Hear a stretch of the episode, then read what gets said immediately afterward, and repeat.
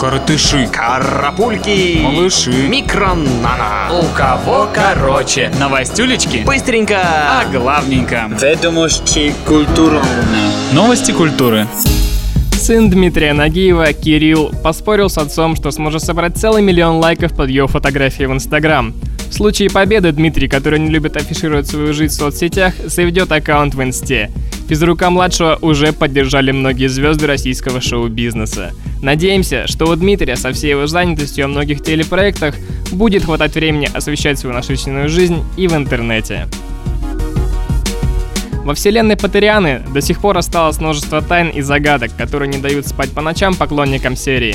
Приятной новостью для них станет то, что Джоан Роулинг решила вновь вернуться к своему детищу, и 12 декабря в сети будет опубликован ее текст, посвященный главному антагонисту Поттера, Драку Малфою.